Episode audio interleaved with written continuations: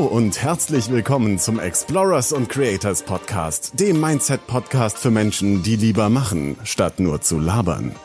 Dein Gastgeber ist Holger Markgraf, der dich dazu bewegen möchte, dein geniales Potenzial auf die Straße zu bringen und mit deiner einzigartigen Berufung einen echten Mehrwert in der Welt zu schaffen. Sein Motto ist, laber nicht rum. Mach's einfach. Deshalb fackeln wir auch nicht groß drumrum, sondern starten direkt in diese Folge. Viel Spaß dabei! Ja, dann herzlich willkommen hier bei Explorers and Creators Podcast, dem Mindset-Podcast für Menschen, die lieber machen, statt bloß zu labern. Und heute ist es mir eine große Freude, Lisa Laufer hier bei mir in der Show zu begrüßen. Herzlich willkommen, Lisa. Dankeschön, dass ich da sein darf, Holger. Ja, es ist eine ganz spannende Folge, weil, da kommen wir nachher natürlich noch im Detail drauf zu sprechen, du startest jetzt in wenigen Tagen, wenn ihr das Video oder hört, die Aufzeichnung hört oder seht, vielleicht schon, schon heute oder schon morgen deinen ersten Online-Kurs. Wie bist du dazu gekommen? Vielleicht fangen wir mal vorne an. Lisa, du hast Psycholo Psychologie studiert und äh, dich zum, zum Coach für, für hochsensible Menschen ausbilden lassen. Ähm, aber erzähl doch nochmal über dich selbst. Wer bist du überhaupt? Und ich habe eine interessante Selbstreflexion auf deiner Seite gefunden, wo du schreibst, dass du, dass, dass du, dass du wieder du sein wolltest. Also du hast geschrieben, ich wollte wieder ich sein als Mama. Vielleicht magst du darauf mal eingehen, wer bist du und was bedeutet dieser Satz?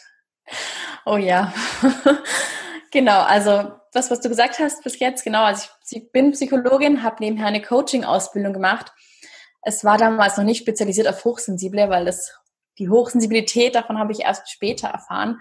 Und genauso die Fühlbegabung kam auch erst später in mein Leben sozusagen, jedenfalls die Erkenntnis. Aber genau, ich ähm, arbeite vor allem mit hochsensiblen und vielbegabten Menschen, weil sie mir einfach am Herzen liegen. und weil ich eben gemerkt habe, klar, das sind die Menschen, die so ticken wie ich und da funktioniert es am besten. Genau, und ansonsten bin ich eben Mutter von zwei kleinen Kindern also meine Tochter ist vier, mein kleiner Sohn ist eins.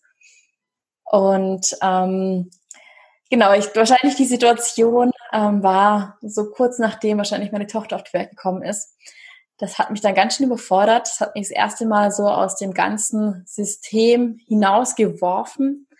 Ich muss dazu sagen, ich habe am Ende meines Studiums meine Tochter bekommen und war sozusagen bis dahin eigentlich immer in, in irgendwelchen Systemen, also im, im Schulsystem, im Studium so ununterbrochen. Ich habe keine Pause gemacht. Ich war zwar mal ein Jahr in den USA, aber das war auch in der Schule.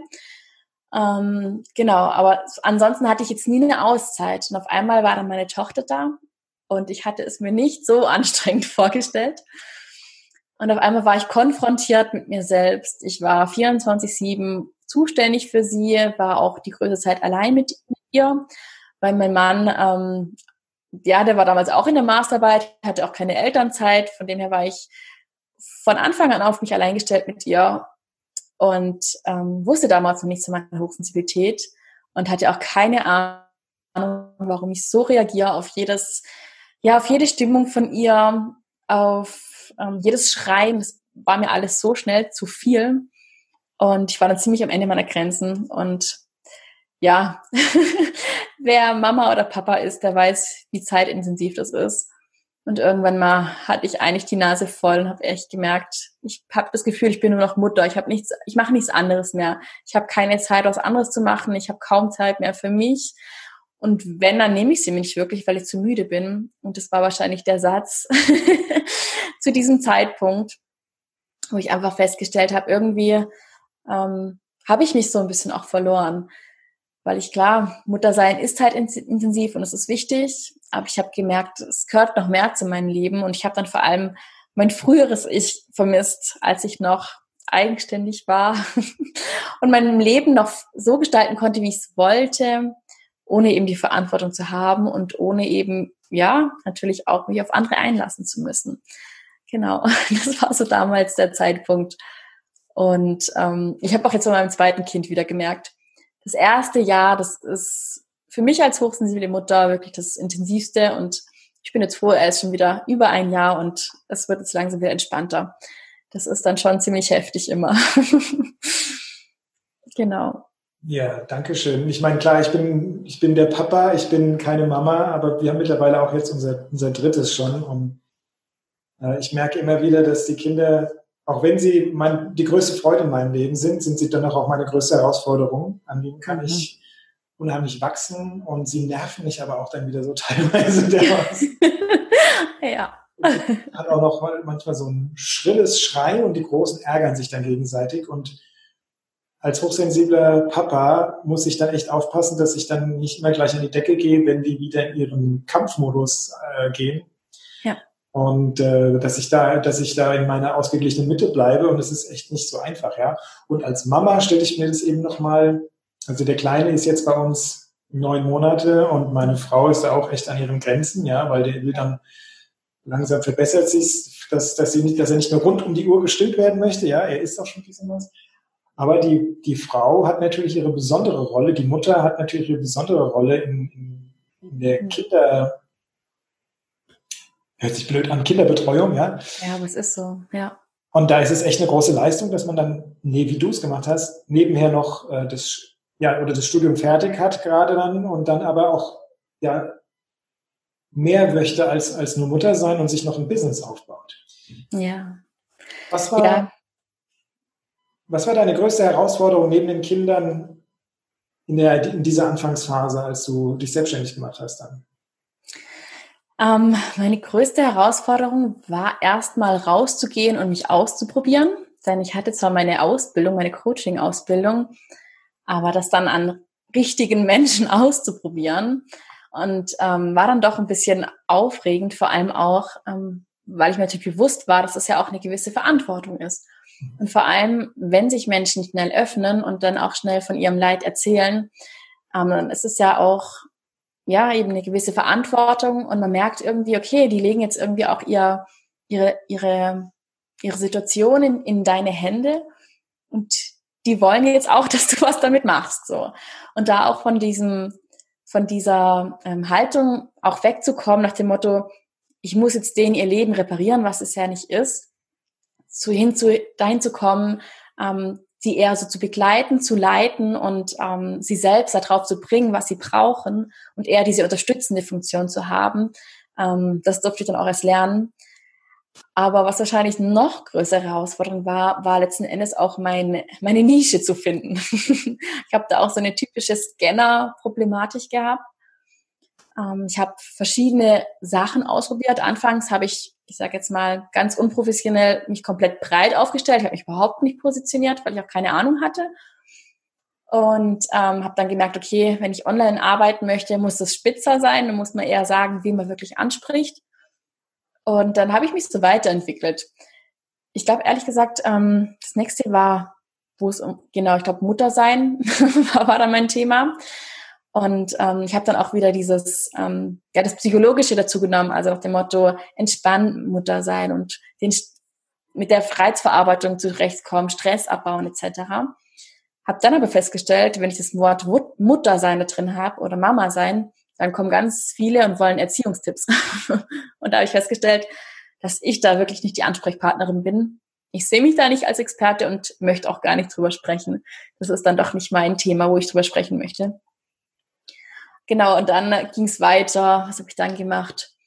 Ähm, ja, dann ging es einfach, ich habe dann noch einen Entspannungspädagogen nebenher gemacht. und dann ging es eher in die Richtung, Richtung Entspannung. Und hat dann irgendwie aber auch festgestellt, ähm, wenn man Kurse vor Ort gibt, dann funktioniert das. Also auch vor Ort werde ich ganz oft einfach unter Psychologin gefunden. Und dann fra also fragen mich die Menschen, aber kommen auch mit den verschiedensten Themen. Wenn ich jetzt aber wirklich mit, mit ähm, Menschen arbeiten möchte, zum Beispiel mit einer bestimmten Problematik oder eben mit hochsensiblen Menschen, dann muss ich das anders kommunizieren und muss es auch irgendwie ein bisschen anders, ja, an, anders angehen. Und dann ist mir einfach aufgefallen, okay, ähm, ich möchte jetzt einfach, ich spreche die hochsensiblen und vielbegabten Menschen an und jeder, der sich trotzdem angesprochen fühlt, darf natürlich trotzdem kommen. Aber dass ich einfach weiß, okay, ähm, das sind die Menschen, mit denen ich gerne arbeite und wo ich auch weiß, ich funktioniere ähnlich wie die und dann kann ich auch erstens mal kann ich sie besser verstehen und zweitens mal weiß ich auch eher, wie sie sich fühlen und kann besser helfen, glaube ich so. Mhm. Genau. Und ähm, genau, du hast ja anfangs gesagt, das war zwar kein Online-Kurs, den ich jetzt starte, sondern ein Online-Kongress. genau, aber kein Problem. Ähm, genau, und da habe ich vor einem halben Jahr, also die Idee habe ich schon lange, vor einem halben Jahr habe ich dann die Chance einfach mal wahrgenommen, habe gesagt, okay, das mache ich jetzt. Einfach auch aus dem Grund, weil ich merke, ich möchte jetzt einfach mal, dass, dass ein bisschen was geht und dass ich Menschen erreiche. Denn eben nebenher mit dem Mama sein hat man ja doch nicht so viel Zeit wie jemand anderes. Und da habe ich einfach gemerkt, es ist schon sehr zäh und es geht sehr langsam. Und da habe ich einfach auch erkannt, ein Online-Kongress ist die Chance, einfach schnell viele Menschen zu erreichen und auch vielen Menschen gleich Mehrwert zu geben. Und das finde ich halt das, das Tolle daran, dass man halt auch weiß, okay, das, was ich jetzt hier erschaffe, das sehen Menschen, das hilft Menschen und das ist halt toll. Ich glaube, das ist auch eines der großen Chancen oder der großen, eines der tollen Seiten an unserem Beruf, dass man eben nicht nur ein Produkt abliefert und dann hat man keinen Kontakt mehr zu seinen Kunden, sondern es ist eine eher eine lang, langfristige, langjährige Beziehung, die man da aufbaut. Und ein Online-Kongress ist ein wunder, wunderschöner Einstieg für, für Menschen, mit denen man dann noch einen langen Weg gemeinsam verbringt. Ja.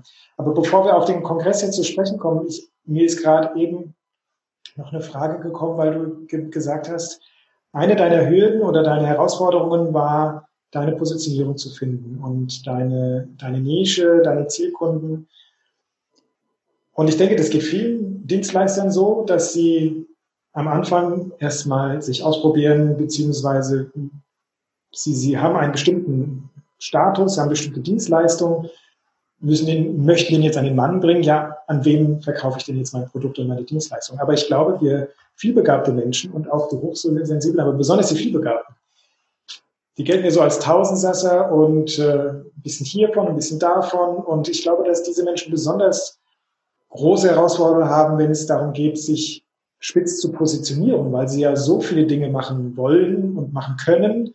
Was davon soll jetzt die Positionierung sein? Und die anschließende Frage ist dann, wie kann man sich als, als vielbegabter dann einen Expertenstatus mhm. ähm, erarbeiten, wenn man dann doch so viele Dinge macht? Genau, das war auch anfangs meine Angst und anfangs war das auch mein innerer Widerstand, weil ich weiß noch, ganz am Anfang hat mir das auch jemand geraten, musste ich ganz spitz aufstellen. Aber meine innere Welt hat gesagt, nein, nein, das ist viel zu spitz. Ich, ich, ich habe ja vor allem auch, mir ist dieser ganzheitliche Ansatz ist mir so unglaublich wichtig. Also das Einbeziehen von Körper, Geist und Seele. Aber ich habe das ein bisschen, ich sage jetzt mal, falsch ausgepackt. Also eben, ich habe noch eins vergessen, ich habe noch einen Abnehmkurs zwischendurch gemacht, also erstellt. ich habe wirklich Körper, Geist und Seele so erkundet. Ähm, genau, und ich habe aber schon festgestellt, ähm, erstens eine Sache, was mir das Allerwichtigste ist, noch mehr als das Produkt am Ende, ist die Menschen, mit denen ich arbeiten möchte. Und die, also die Art und Weise hat mir mehr geholfen, ähm, jetzt letzten Endes auch eine Positionierung zu finden. Denn auch bei meinen anderen Produkten, also auch zum Beispiel jetzt ähm, bei meinem Abnehmenkurs oder auch bei meiner Muttersein-Geschichte, hatte ich ja doch Menschen im Kopf, die ähnlich ticken wie ich. Weil letzten Endes suchen wir ja fast immer Zielkunden, die sozusagen wir selbst sind vor einem Jahr, vor zwei Jahren sozusagen, weil denen können wir auch am besten helfen, weil meistens haben wir meistens eine Geschichte durchlebt und können dadurch helfen sozusagen. Und auch in den anderen Projekten waren es eigentlich immer im Kopf die gleichen Menschen, an die ich mich gerichtet habe. Und das aber auch zu erkennen und jetzt zu benennen, hat es mir echt viel einfacher gemacht. Und ähm, genau, gerade für die Scanner, dass es für die leichter gemacht wird, sozusagen, letzten Endes ihre Nische-Positionierung zu finden, ist auch zu fragen, ähm, nicht nur, was macht mir alles Spaß, sondern warum macht mir das Spaß? Warum habe ich Freude, das zu machen? Was ist es, was liegt dahinter? Was ist es, was mich wirklich daran interessiert? Und ähm, dass wir da eben nicht nur auf dieser oberflächlichen Ebene bleiben und denken, okay, ich mal gern, ich fotografiere gern, ich, was weiß ich, ich arbeite gern mit Holz, sondern dass man zum Beispiel sieht, okay, das Gestalterische ist es, das Kreative zum Beispiel. Oder vielleicht ist es auch einfach dieses nach dem Motto, ich darf was machen ohne Regeln. Das kann ja auch sein. Und das sind so Sachen, die man sich ähm, fragen sollte, warum mag ich das? Warum mache ich das so gern? Was ist es? Und wenn man so seine Leidenschaften hinterfragt, dann wird man irgendwann feststellen, okay, bei ganz vielen Sachen sind es ähnliche Dinge. Und ähm, das ist dann gar nicht immer das Offensichtliche, aber es ist echt spannend. So als Beispiel zum Beispiel, ähm, also ich liebe zum Beispiel fotografieren und meine Mutter zum Beispiel auch, aber wir haben komplett unterschiedliche Gründe, weshalb wir das machen. Ich liebe es zu fotografieren, weil ich da meine Ruhe habe. Ich liebe Landschaften zu fotografieren. Für mich ist es eher schon was Meditatives, was Gestalterisches. Und ich liebe es einfach, die Natur anzuschauen, diesen Moment einzufangen. Das ist für mich so dieses, weshalb ich das so unglaublich liebe ich hätte jetzt gar nicht mal die große Lust, das irgendwie groß noch ähm, zu verbreiten, sondern es geht einfach um dieses, ja, es ist für mich was Tolles. Meine Mutter hat eine ganz andere Ansicht, also sie ist Erzieherin und mag dahinter, also sie mag Menschen fotografieren und mag die Geschichten, die Lerngeschichten fotografieren und einfangen, die Entwicklung. Also, ne, da sieht man, es ist fotografieren, aber warum wir das machen, ist was ganz anderes. Und wenn man das versteht, dann versteht man vielleicht auch, warum man oder was die ganzen Dinge gemeinsam haben. Und dann kann man auch leichter diese Sachen verbinden. Und das ist auch das Tolle, was eben die Vielbegabten ganz gut können oder vielleicht einsetzen sollten, diese abgefahrenen Sachen, die man so gerne macht, zu, zu verbinden und zu schauen, wie könnten die zusammenpassen? Was ist es vielleicht? Wie könnte ich die vernetzen? Wie könnte ich das beides mit einschließen? Genau, das ist so glaube, das ist das, wo man wahrscheinlich auch am Ende am glücklichsten wird, ja. wenn man dann seine, das, was dahinter ist, mit einbeziehen kann. Das mit der Fotografie war ja ein schönes, schönes Bild und wie man unterschiedliche Motive, also nicht die Motive, die man fotografiert, sondern die inneren Motive, die einen zum Fotografieren veranlasst, dann als, als Motivator dann auch nimmt und für andere dann auch was zu kreieren. Die zweite Frage war noch, wie man seinen Expertenstatus als Vielbegabter aufbaut. Wenn man mhm weil viel, also mit meinen Klienten weiß ich, dass viele vielbegabte so einen, ich will es nicht Minderwertigkeitskomplex nennen, aber sie, sie, sie, sie erkennen nicht ihr Potenzial und reden sich selber immer schlecht, weil sie im Außen halt oft diese Rückmeldung bekommen haben, ja, wenn du so vieles auf einmal machst, dann kannst du ja wohl nichts richtig. Mhm. Ja, da, wie können wir das überkommen als überkommen? wie können wir das ja, abstellen oder als, als Dienstleister einfach aus, ausschalten weil, und unseren wahren Wert anerkennen. Ja, also erstens mal glaube ich, dass Vielbegabte tatsächlich, wenn sie sich für etwas interessieren und das Thema sie irgendwie packt, dann beschäftigen die sich ja so intensiv damit, dass sie, ich kann fast sagen, garantiert dann Experten auf diesem, auf diesem Gebiet sind. Also Beispiel wieder bei mir fotografieren mich hat das so gepackt, ich habe mir das selbst beigebracht, habe dann später mal einen Kurs besucht, einfach um zu wissen, ob ich es richtig gemacht habe. Und ich saß da und habe gedacht, cool, das, was der mir, was, das der mir dabei bringen will, das kann ich alles schon. So, und der war Experte und ich habe eigentlich gemerkt, okay, das war viel zu einfach, dieser mhm. ganze Kurs. So, und das ist das Erste, was wir, glaube ich, realisieren und anerkennen dürfen. Wenn wir uns wirklich damit auseinandersetzen, dann sind wir schon kleine Experten. Denn, das ist vielleicht auch so eine Sache, wenn sich jemand anderes hobbymäßig mit etwas beschäftigt, dann macht er das höchstwahrscheinlich nicht in diesem Ausmaß und ähm, so intensiv. Ich glaube, das ist die erste Sache. Und dann eben auch von diesem Bild wegzukommen. Ein Experte muss sich jahrelang, Jahrzehnte, sein ganzes Leben lang mit etwas beschäftigen wie ein Forscher. So ist es nämlich nicht. Ähm, weil wir haben ja ganz oft das Gefühl, erst wenn man 20 Jahre ein Thema mit dem Thema gearbeitet hat, ist man Experte. Aber das stimmt auch so nicht. Denn letzten Endes ähm, hat man ja schon ein gewisses Expertenwissen im Vergleich zu anderen, wenn man einfach auch schon mehr weiß. Und da darf man das, glaube ich, auch ein bisschen runterbrechen und ähm, vielleicht auch dieses Bild vom Experten ein bisschen, ja, ich will nicht sagen schmälern, aber man ist nicht nur Experte, wenn man das ja sein halbes Leben lang gemacht hat, sondern man darf auch verstehen, wenn man einfach mehr weiß als die anderen, ihnen helfen kann, ein paar Schritte voraus ist, auch dann ist man schon ein Experte. Und ganz, ganz oft sind wir uns eben gar nicht bewusst, was wir können. Und das ist ja genau das, weshalb eben dieser Selbstwert dann da ist, weil die Sachen, die wir schon können, die sind für uns selbstverständlich. Und deshalb denken wir nicht, dass wir da Experten sind. Und da ist es vielleicht eine ganz, ganz coole Übung, einfach mal die Menschen im Umfeld zu fragen, was kann ich denn eigentlich gut? Oder was glaubst du, was ist, was macht mich aus? Was macht mich besonders? Und dann wirst du vielleicht merken, dass da Dinge kommen, von denen du gar nicht gedacht hättest, dass es für dich, oder dass es irgendwas Besonderes ist. weil die für dich so selbstverständlich sind. Und dann würdest du auch danach denken, ja, aber das kann ich doch so gut. Damit kann ich doch nicht mehr Geld verdienen. Das ist doch, ist doch so easy, so nach dem Motto. Aber genau das ist es ja, wo wir manchmal Experten sind. Das sind die Sachen, die uns so leicht von den Lippen kommen, was einfach, ja, in uns drin ist.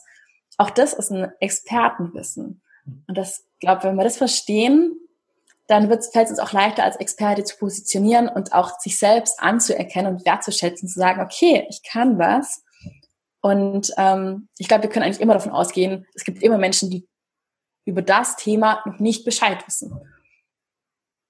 Ja, das ist cool. Da haben wir jetzt schon mal ein konkretes, einen, einen konkreten Tipp, was man tun kann, um seinen Expertenstatus herauszufinden. Also zwischen zwei. Du hast vorhin schon den quasi roten Faden im Leben angesprochen, dass wir nach unserem Warum fragen und das andere dann eben auch mal im Umfeld zu fragen, unter Freunden, aber vielleicht auch unter Menschen, die einen nur entfernt kennen. Das habe ich auch die Erfahrung gemacht, dass sie auch ganz viel über einen, über einen reflektieren und wahrnehmen, was sind denn meine Stärken und was sind auch meine Schwächen. Und dann zu überlegen, was, was, was passt da zu mir und wie kann ich daraus eine, etwas finden, was, mit dem ich anderen eine große, große Hilfe bin, ja.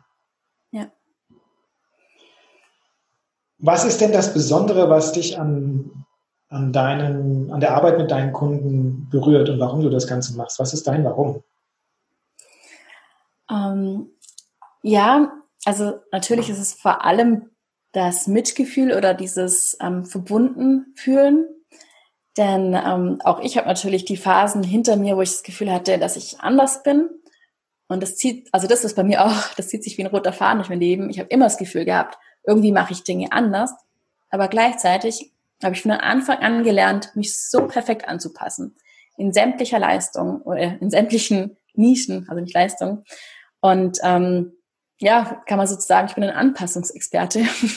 mein Problem war eben, dass ich mich dadurch echt verloren habe. Und das ist auch wieder so ein, so ein Thema in meinem Leben, in meinem Leben. Und ich glaube, das haben auch viele Hochsensible, weil sie ständig das Gefühl haben, irgendwie nicht reinzupassen, anders zu sein. Die suchen ja immer bei sich selbst das Problem. Und die suchen immer, was ist an mir verkehrt? Was muss ich anders machen? So. Und ich meine, letzten Endes ist es ja, eigentlich ist es ja was Positives, zu denken, okay, ich kann irgendwas an mir verändern und oder ich möchte was besser machen. Das ist ja eigentlich auch ehrenswert. Aber ganz oft ist es eben so, dass, dass wir einfach auch verstehen dürfen, dass wir gut so sind, wie wir sind. Und ja, auch wieder lernen dürfen, uns selbst anzunehmen. Denn auch, ähm, wie du es ja vorhin schon angesprochen hast, gerade der Selbstwert, wenn ist ganz oft angekratzt und auch dieses Selbstvertrauen, wenn wir immer wieder gespiegelt bekommen, dass so, wie wir Dinge machen, so die, wie wir Dinge wahrnehmen oder einfach auch ja durchziehen, das ist nicht richtig, das macht man anders. Und einfach auch zu verstehen, ähm, es ist nicht falsch, es ist nicht anders, es ist nur eine andere Art, es zu machen. Und das ist genauso richtig. Und das ist mein Warum, weshalb ich mit diesen Menschen arbeite, weil ich einfach auch ähm, ja die Not auch ein bisschen dahinter verstehe und auch alles so mal mitgemacht habe, von dem ja auch diese dieser Widerstand gegen mich selbst. Ich habe mich so oft gefragt, warum mache ich Dinge immer anders? Warum muss ich gegen den Strom schwimmen? Das möchte ich eigentlich gar nicht. Warum muss ich, ja, warum nehme ich immer andere Wege als andere? Kann ich kann ich es mal nicht mal leicht machen? Es wäre so viel leichter, würde ich einfach so ticken wie die anderen. Das hat mich so oft behindert. Und interessanterweise war das später die Erkenntnis, die alles so aufgelöst hat, dieses, ja, das stimmt, ich mache Dinge immer anders, aber es war ein anderer Zeitpunkt, es war eine andere Situation und auf einmal konnte ich es annehmen und auf einmal habe ich das einfach als Teil von mir erkannt, dass ich in gewissen Dinge eben Dinge anders mache. Und auf einmal war die Bewertung anders und auf einmal war es, war es kein, kein Kampf mehr, auf einmal konnte ich es loslassen und annehmen. Ja. Ja, bei mir hat es 30 oder über 30 Jahre ge gedauert, bis ich erstens mal erkannt habe, dass ich hochsensibel und vielbegabt bin und und diese, diese Werte in mir gesehen habe, die natürlich schon immer da waren. Also, wie du es gesagt hast, bei dir ist es jetzt die Anpassungsfähigkeit, ne, dass man einerseits als Schwäche auslegen kann, ja, der, die macht immer alles, macht immer alles anders, ja. Das ist so ein Querdenker, so ein Querschießer, ja. Aber eben halt auch die Stärke, äh, Dinge von verschiedenen Perspektiven zu betrachten, äh, den Überblick zu behalten, weil man, weil man überall mal reinschaut, ja.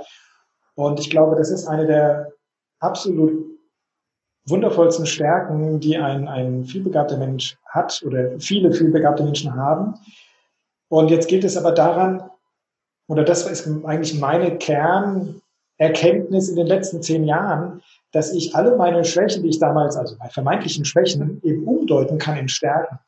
Und deswegen ist es so schön, dass du diesen Kongress ins Leben gerufen hast und hat auch so einen schönen Titel vom Jobfluss zur Business Magie, dass wir eben, nehmen wir mal jetzt eine Festanstellung, dass wir zum Beispiel einen Job haben können, wo wir richtig gefrustet sind, weil wir da nicht aufblühen. Andererseits aber vielleicht auch einfach die falsche Betrachtung aufgelegt haben oder das aus unserer hm, falschen Mindset-Brille betrachten, wo wir alles noch im Mangel sehen mhm. und könnten aber einfach die Brille wechseln, das Objektiv wechseln und sehen vielleicht auf einmal viel mehr, sehen dann aber auch, okay, irgendwie passt dieser Job vielleicht gar nicht zu mir oder ich, ich muss an mir etwas verändern oder wie auch immer, ja.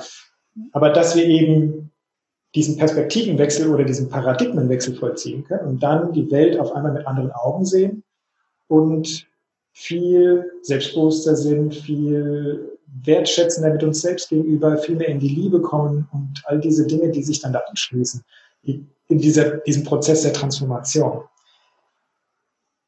Wie war das jetzt mit diesem super tollen Online-Kongress, wo ich mich schon total darauf freue, weil es ist nämlich der mittlerweile der erst der zweite Online-Kongress, den es, den es über Vielbegabte gibt. Und ich, es war selber, das darf ich jetzt hier verraten, selber mein Wunsch früher vor drei Jahren, auch mal einen Online-Kongress zu machen. Damals hatte ich noch ein ganz anderes Thema und immer gesagt, komm, jetzt machst du über Vielbegabung. Wie bist du zu diesem, wie bist du zu diesem Online-Kongress gekommen? Mhm, genau. ähm, also wie, wie schon gesagt, ähm, seitdem ich mich selbstständig gemacht habe und in die Online-Welt eingetaucht bin, bin ich immer wieder auf Online-Kongresse gestoßen. Und anfangs war das noch so, ähm, ja, es hat irgendwie schon was Gigantisches an sich. Und man überlegt, was da für Experten dabei sind und das ist kostenlos und wie geht das überhaupt? Und ähm, ja, anfangs habe ich auch nicht verstanden, wie das auch ein Businessmodell sein kann. Aber ähm, ich habe vor allem eins gesehen und das ist, dass eben die Experten, die vereinen sich und zwar in den allermeisten Fällen machen sie es für die Sache, weil sie die Botschaft, die Message mitteilen möchten. Und ich finde es halt so, so wunderbar, weil eben jeder die Chance bekommen kann, das sich anzuschauen. Es ist kein Kongress, wo man jetzt mehrere hundert Euro zahlt, um da Eintritt zu bekommen und wo man am Ende vielleicht auch gar nicht, ähm, ja, vielleicht nur ein, zwei mitbekommt, sondern geht da über zehn Tage und man hat zehn Tage die Chance, sich mega wertvolles Wissen ähm, ja, zu bekommen. Und ähm, das habe ich eben erkannt, was ein, was ein Online-Kongress machen kann und auch, ähm, dass auch die Experten, dass die Experten da so, so mitmachen. Das habe ich auch, also das muss ich auch erstmal verstehen, wie das funktioniert. Und das hat mich eben fasziniert. Und wie ich dann vor allem auch zu dem Thema gekommen bin, ist natürlich auch wieder ähm, ein Stück meiner Geschichte, weil ich auch gemerkt habe, wenn ich ähm, ein Online-Business starte oder überhaupt mich auf den eigenen Weg machen möchte, dann sind da so viele Fragen und dann sind da so viele ähm, Sachen, die man lernen kann, aber letzten Endes ist ja das Angebot so riesig und man weiß gar nicht, was es letzten Endes für einen ist. Und vor allem auch für hochsensible und vielbegabte, weil ich würde jetzt mal behaupten, dass ganz viele Strategien und Techniken für, für unser eins nicht passt oder nicht so gut funktioniert oder wir uns damit nicht wohlfühlen. Und das habe ich immer, immer gemerkt und habe dann, ich habe eben früher in der Online-Welt die anderen Experten gesehen, die irgendwie ein Online-Business haben und habe gesehen, wie die das machen und habe aber irgendwie gemerkt, hm, irgendwie das taugt mir nicht so ganz. Und deshalb habe ich mich angefangen, damit zu beschäftigen und habe auch gemerkt, okay, es, es muss auch anders gehen, es muss auch hochsensibel und vielbegabt gehen und habe dann eben, ähm, ja, deshalb kam mir die Idee und habe dann auch die speziellen Experten herausgesucht. Und vor aller von, ähm, genau. Und außerdem ist mir eine Sache nämlich aufgefallen, dass wie viel habe ich gemacht und den Fehler machen ganz viele, dass man eben nicht beim ersten Schritt anfängt, wenn man sagt, okay, ich gehe meinen eigenen Weg, dann geht's immer direkt, wie mache ich mein Online-Business? Aber ehrlich gesagt ist das nicht der erste Schritt. Der erste Schritt ist eigentlich erstmal zu schauen, was möchte ich in meinem Leben? Was, was ist der Sinn meines Lebens? Wer bin ich überhaupt? Ähm, was macht mich aus? Und ähm, das ist auch so eine Sache, die ich einfach auch der Welt mitteilen möchte, dass wenn wir uns auch auf den eigenen Weg begeben möchten und selbst verwirklichen möchten, um an irgendein Ziel zu gelangen, dann führt der Weg immer zu uns selbst. Und das war so unglaublich spannend, das auch zu erleben und erfahren zu dürfen und auch bei den anderen Experten, ähm, dass eigentlich das Ganze total viel mit Persönlichkeitsentwicklung zu tun hat und gar nicht mal so viel mit Business-Strategien. Und das war auch so ein Learning von mir, weil ich dachte immer, man braucht nur die richtigen Strategien, dann funktioniert das. Aber es sind halt nicht nur Techniken, sondern es ist vor allem die Art, wie wir uns um uns selbst kümmern, die Art, wie wir denken, die Art, ja, das ganze Mindset üben. Das ist so eigentlich das, was am allerwichtigsten ist. Die Arbeit an uns selbst, mit uns selbst, für uns selbst. Und ähm, deshalb war das mir auch so ein Herzensthema, auch solche Experten mit hineinzubringen, die das auch nochmal so richtig betonen, dass es Business ganzheitlich ist. Also man kann nicht sagen, ich mache nur, ich wähle jetzt einen Beruf oder ich mache jetzt eine Arbeit und fertig, sondern es bezieht ja immer das ganze Leben ein. Es bezieht unsere, unsere Gesundheit mit ein, es, unser Wohlbefinden. Und wenn man das eben außer Acht lässt, dann kann es gar nicht funktionieren. Genau, und so kam ich eben zu diesem ganzen Kongress und auch zu dem Aufbau davon, weil ich ja das eben für so wichtig gehalten habe.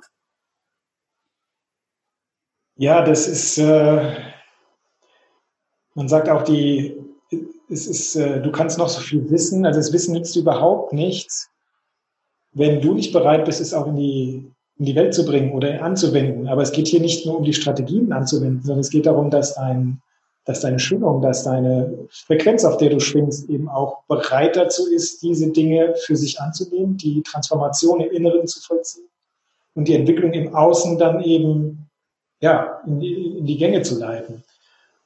Und äh, das ist auch, das darf ich jetzt schon mal hier äh, aus diesem Interview als für mich als Konsens ziehen bisher jedes Interview, das ich hier geführt habe, das, das größte Geschenk dabei ist im Prinzip nicht das Wissen, was vermittelt wird, sondern die, wie soll ich das sagen, die Reflexion im Inneren. Also den, bei den Gesprächen findet immer so viel in mir selbst statt. Wenn du was erzählst und ich schwinge damit, ich gehe damit in Resonanz und da passiert bei mir so ganz viel. Und ich glaube auch bei den Hörern, die das dann sehen. Wirkt das dann auch mit. Und das ist bei einem Online-Kongress natürlich nochmal eine ganze Stufe stärker, weil wir wirklich hier dieses geballte, diese geballte Energie über, über einen kurzen Zeitraum haben und auch noch zu einem geballten Kern, äh, Kernthema. Ja, in diesem Fall geht es um Jobfrust, Business Magie und das Ganze dann in dem, in dem Mantel der, der Hochsensibilität und der Vielbegabung. Und das ist echt toll, dass du sowas auf die Beine gestellt hast. Magst du uns schon ein bisschen verraten, was uns, was uns da erwartet in deinem Kongress und in den, und den vielen äh, Interviews, die du geführt hast? Ja, genau. Also mir ist gerade noch was gekommen, wo du das gesagt hast. Und das ist auch so wichtig, ähm, das auch zu verstehen. Wenn man sich fragt, warum sollte ich oder was, was habe ich denn davon, wenn ich jemandem eine Stunde zuhöre? Das ist genau das, was du gerade gesagt hast. Ganz oft ähm, macht es Klick in uns. Mhm. Und das zu verstehen, dass ganz oft einfach dieses reflektieren währenddessen, dieses ganz, dieses Verstehen, dieses Nachempfinden, da verändert sich schon so viel in uns. Und manchmal ist es wirklich so, ähm, dass wir durch das, was jemand anderes sagt, auf einmal etwas verstehen. Auf einmal gehen uns, ja, gehen alle Schleier weg und wir also wir, wir sehen auf einmal, was jetzt eigentlich wirklich dahinter ist. Und ganz oft ist es eben so, dass allein durch sowas schon eine Veränderung stattfindet es geht nicht immer nur ums Tun, ums Handeln, was natürlich auch sehr wichtig ist, aber ganz oft ist es eben auch wirklich dieses, ah, jetzt habe ich es verstanden. Und ähm, deshalb ist auch, gerade bei diesem Online-Kongress, das, ich finde, das ist auch ein gutes Argument, dass man auch versteht, weshalb da so viele Experten sind. Man wird, manche Experten werden bestimmt Dinge ähnlich sagen, beziehungsweise die gleichen Dinge sagen, aber ganz anders formuliert, auf eine ganz andere Art und Weise. Und es ist so spannend, das habe ich auch schon bei ähm, einzelnen Teilnehmern, die jetzt schon ähm, mitgemacht haben, gehört, dass sie gesagt haben, okay, sie hatten verschiedene Videos angehört und erst beim dritten Mal hat es Klick gemacht, wo ich dann dachte, ist eigentlich witzig, weil die gingen so ziemlich um ähnliche Themen. Aber so wie das eine Person manchmal formuliert, entweder verstehen wir es oder verstehen es nicht. Und dann hilft es vielleicht, jemanden anderen anzuschauen oder anzuhören. Und das ist auch so dieser Mehrwert von so einem Online-Kongress. genau. Ja, das ist mir jetzt gerade eingefallen. Weil Entschuldigung, bis es vom Bewusstsein auch auf die Zellebene vorgedrungen ist, braucht es manchmal eben diese mehreren Anläufe und verschiedenen Formulierungen. Und dann, und dann löst es eben, kann es wie eine Kettenreaktion auslösen auf einmal. Genau. Genau, von dem her ähm, ist so, ist sowas auch so mega ähm, transformierend, wenn man das mitmacht und auch dran bleibt sozusagen, genau. Und was geht's jetzt? Also, wie schon gesagt, ähm, der Online-Kongress geht zehn Tage und ähm, weil ich in meinem Leben Struktur brauche und das mir ganz oft bei Online-Kongressen gefehlt hat, habe ich da eine Struktur eingebaut. und zwar zehn Tage mit zehn Themen, die eben anfangen von Tag eins ähm, der Sinn des Lebens, was will ich überhaupt im Leben? Und es endet bei ähm, der Wage den Mut zum Sprung, wie komme ich ins Umsetzen, wie komme ich ins Handeln. Und ähm, genau, also ich habe es so aufgebaut, dass man einfach auch so da mitgenommen wird, was kann die Entwicklung sein, was sind so die einzelnen Schritte, was brauche ich auf dem Weg. Also zum Beispiel, ähm, was brauche ich, also was möchte ich im Leben, dann vielleicht auch, was sind auch äußerliche Gegebenheiten, die ich brauche. Ähm, muss ich vielleicht raus aus dem System? Muss ich mich von irgendwas lösen? Brauche ich das vielleicht? Brauche ich eine Veränderung auch im Äußerlichen, in der Arbeitswelt? Oder was, was sind meine Bedürfnisse beim Arbeiten im Leben? Was brauche ich eigentlich wirklich als hochsensibler und vielbegabter Mensch? Was ist meine Berufung? Wie finde ich die? Gibt es überhaupt für mich? Dann natürlich auch so Themen wie, was ist so, ähm, was sind jetzt spezielle Techniken oder Tipps, die vielleicht vor allem hochsensiblen und vielbegabten helfen? Da ist zum Beispiel das Zeit- und Selbstmanagement dabei, aber auch Abgrenzung, was vielleicht vor allem für Hochsensible ein Thema ist. Genau. Dann geht es natürlich auch um so, was ein Erfolgsfundament ist. Und da, das habe ich ja schon angesprochen, wo es auch ganz viel darum geht, ähm, wie kann ich auf mich selbst achten, wie kann ich auch achtsam werden, ähm, weil das Ganze hat ja auch mit Körper, Geist und Seele zu tun. Wie finde ich mein Warum? Warum mache ich das? Wie du vorhin ja meine, die Frage auch an mich gerichtet hast. Ähm, wie, wie, ähm, wie finde ich heraus, was ich möchte, aber auch, ähm, was treibt mich an, was sind meine Ziele? Und ähm, natürlich letzten Endes geht es auch noch darum zu schauen, was hindert mich denn jetzt noch? Was sind meine Ängste, meine Zweifel, meine Blockaden? Wie kann ich die lösen und wie kann ich trotzdem es schaffen, loszugehen und letzten Endes den Schritt zu wagen, meinen eigenen Weg zu gehen? Also ähm, es sind ganz viele, ganz viele Themen, die eigentlich mit, mit der Persönlichkeit zu tun hat. Und ähm, es geht schon auch darum, um konkrete Schritte. Wie haben das die Experten gemacht? Und natürlich ähm, sind da auch so, ich sage jetzt mal ganz praktische Tipps nach dem Motto, wenn du dich online ähm, selbstständig machst, dann mach Schritt eins, Schritt zwei, Schritt, Schritt drei, auch sowas ist dabei. Aber ganz viele Dinge ähm, sind auch einfach Selbstreflexionsfragen und immer, immer auch in dem Hinblick, dass die Experten haben ganz oft Übungen mitgebracht und Fragen, die man sich stellen kann. Also sozusagen, jedes Interview ist nicht nur eine nette Berieselung, sondern man lernt wirklich unglaublich viel, wenn man mitmacht und auch aktiv dabei ist. Genau. Ja, ich glaube, das wissen die Kongressteilnehmer bzw. die Zuschauer sowieso. Wenn man Berieselung haben will, dann ist man in Online-Kongressen an der falschen Adresse. Da geht es ja, ja, ja, das stimmt. Viel mehr um die Interaktion auch, ja. Ja, was, Entschuldigung wie, wie komme ich denn zu dem Kongress? Wo kann ich mich denn dazu anmelden, wenn jetzt jemand zuhört und zuschaut und noch gar nichts davon weiß? Wo finde ich den denn? Genau, also wie der Titel schon so schön heißt, vom Jobfrust zur Businessmagie.com, so heißt tatsächlich diese Webseite, die wirst du wahrscheinlich verlinken. Ähm, genau, ähm, ansonsten ähm, über Facebook findet man wahrscheinlich auch die Links, auch ähm, findet man ja bei dir zum Beispiel auch. Genau, und man meldet sich einfach an, das ist kostenlos, man trägt sich mit seiner E-Mail-Adresse ein und dann bekommt man eben ab 15. Mai, ab Freitag, jeden Tag eine E-Mail mit den Links zu den Experten, zu den Interviews und die kann man sich dann kostenlos anschauen. Und jeden Tag werden eben zwei bis drei Interviews freigeschalten und jedes Interview kann man sozusagen für 24 Stunden kostenlos anschauen. Aber man muss es halt in, diesen, in dieser Zeit auch tun, weil am nächsten Tag kommen dann die nächsten Interviews. Genau, und so geht es dann zehn Tage, so dass man am Ende 29 Interviews ähm, anschauen könnte, sozusagen. Genau. Also eine sehr intensive Zeit. Aber ich denke, es lohnt sich, so viel mitzunehmen, wie es geht. Sehr schön. Ja, da freue ich mich total drauf. Das wird was sehr Schönes. Noch, äh, wir kommen jetzt langsam schon zum Ende zu unserer, zu unserer Interviewzeit. Ich könnte gerne auch länger mit dir, mit mir unterhalten, aber du bist ja auch viel, nicht nur viel begabt, sondern auch viel beschäftigt jetzt gerade in der Vorbereitung für den Kongress. Ja.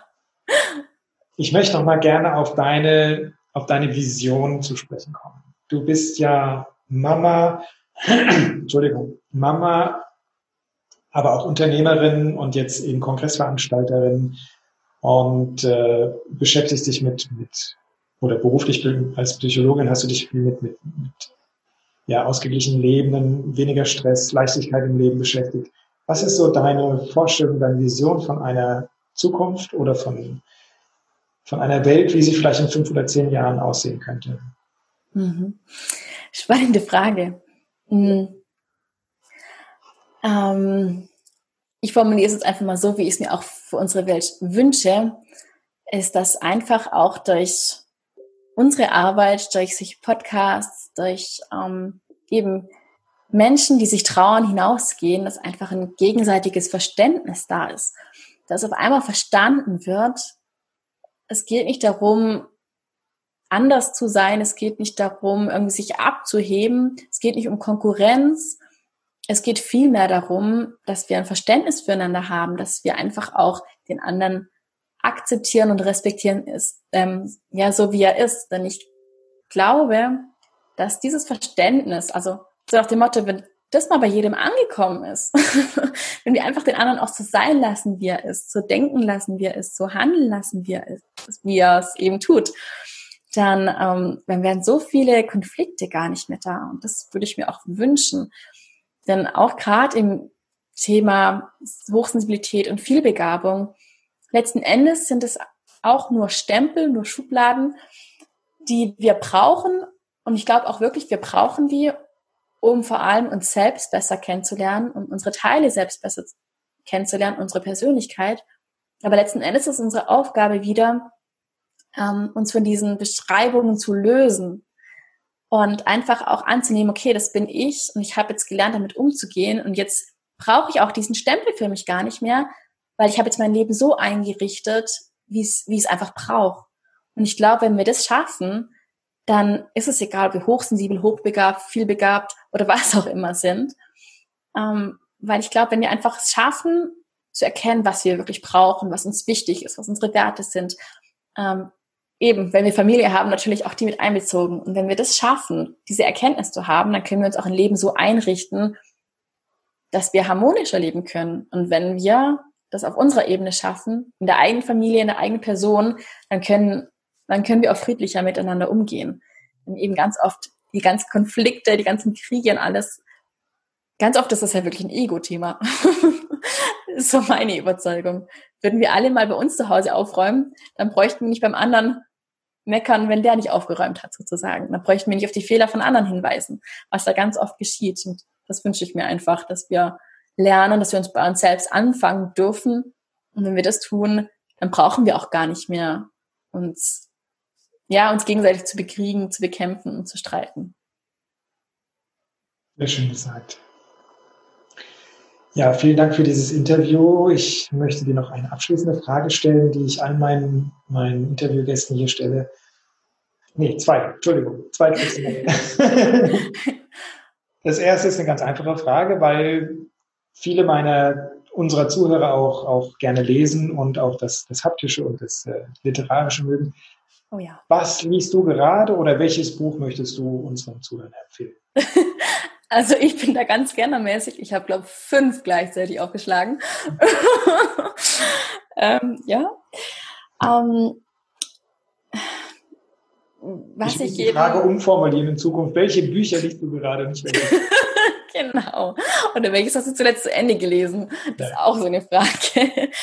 ähm, genau. Also was ich auf jeden Fall jedem mitgeben kann, sind ähm, die Bücher von John Strzelecki in Friends, nein, nicht in Friends, sondern John Strzelecki, also zum Beispiel ähm, Big Five for Life. Das hat bei mir ganz viel gemacht, aber auch das Kaffee am Rande der Welt. Ähm, genau, das waren so, so Bücher, die einfach so einfach, so simpel Dinge erklären, dass man sie verstehen kann, aber auch so tiefsinnig sind. Und ähm, genau, also die kann ich jedem empfehlen. Was ich auch wirklich, wirklich lesenswert finde. Ähm, das Buch heißt The Four Agreements. Die heißt jetzt die vier Vereinbarungen oder die vier Versprechen heißt es, glaube ich. Versprechen. Genau. Ähm, und das ist auch so mega wertvoll, dieses Buch. Wenn man sich diese Sätze durchliest, denkt man, ha ja, ist ja, ist ja simpel. Aber ganz ehrlich, ich habe es sogar da oben auf meiner Pinnwand, sehe ich gerade. diese vier Versprechen, ähm, die sind, wenn, wenn wir die einhalten, das ist auch wieder die Sache, dann hätten wir Friede auf der Welt, dann wären wir in Friede mit uns selbst. Und ähm, genau, ich kann sie ja mal kurz vorlesen, obwohl sie halb verdeckt sind. Verwende mit Bedacht deine Worte und sei untadelig mit deinem Wort. Nehme nichts persönlich, ziehe keine voreiligen Schlüsse und tue immer dein Bestmögliches, nicht mehr und nicht weniger. Und ähm, das ist auch so ein Buch, das ich mir immer wieder zur Hand nehme und merke, allein schon, wenn ich nehme nichts persönlich ernst nehmen, dann ist schon so viel geklärt. weil das ist ja genau der Grund, weshalb wir irgendwie Streite anfangen oder ja, weil wir Dinge persönlich nehmen. Aber das ist ein richtig wertvolles Buch, genau. Vielen Dank, das ist eine richtig, richtig gute Empfehlung. Äh, die Weisheit der Tolteken kann ich eben auch mit ans Herz wählen.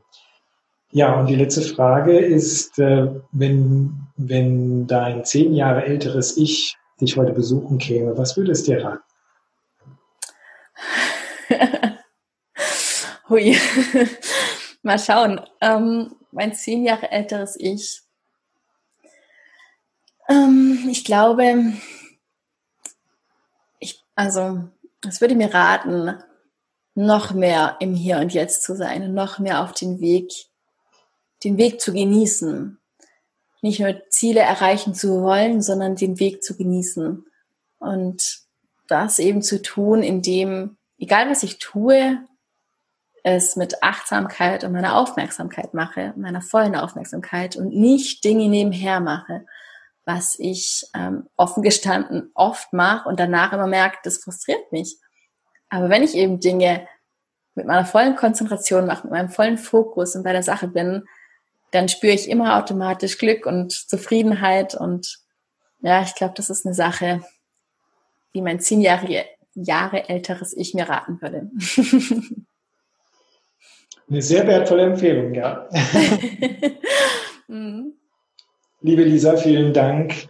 Ich packe die Informationen natürlich alle unten noch in die Beschreibung rein und ja, hat mich sehr gefreut, dich hier in der Show zu haben und mit dir über diese Themen zu sprechen. Die letzten Worte überlasse ich noch dir. Ich sage schon mal Tschüss und meldet euch natürlich alle bei dem Kongress an. Das wird der Hammer. Und ich wünsche euch einen schönen Tag. Und Lisa, du hast das letzte Wort. Oh, prima. Also vielen Dank, dass ich da sein durfte. Und was ich vielleicht einfach mitgeben möchte, ist, ähm, wenn wir das Gefühl haben, dass Dinge im Leben nicht gut laufen, dann ist so das Erste, was wir tun sollten, auf, auf uns zu achten. Also die Augen zu schließen und zu überlegen, was brauche ich jetzt eigentlich gerade? Was fehlt mir gerade oder auch, ähm, ja, welches Bedürfnis ist vielleicht auch gerade nicht erfüllt? Und einfach wieder ein bisschen mehr Selbstfürsorge üben zu dürfen. Das ist eine Sache, die ganz, ganz viele von uns, es fällt, fällt uns allen so schwer, für uns selbst zu sorgen, selbst zu umsorgen. Und das wünsche ich allen Zuhörern, die das jetzt mitbekommen. Überleg dir eine Sache, die du heute für dich selbst tun könntest. Und das war's für heute. Wenn dir dieser Podcast gefallen hat, dann kannst du dir und anderen Hörern einen riesigen Gefallen tun, indem du diesen Podcast abonnierst, diese Folge herunterlädst und eine ehrliche Bewertung auf iTunes oder dem Anbieter hinterlässt, bei dem du deinen Explorers und Creators Podcast hörst. Schau auch gerne auf seiner Webseite www.holgermarkgraf.de oder www.markgraf-coaching.de und seinen Social Media Profilen vorbei und hinterlasse einen Kommentar mit deinen Fragen, Ideen und Anregungen. Dadurch hilfst du Holger, sich stets zu verbessern und weiteren guten Content zu produzieren, damit er aus seinen Hörern und sich selbst immer das Beste rausholen kann. Wir wünschen dir noch einen genialen Tag. Laber nicht rum, sondern rock das Leben.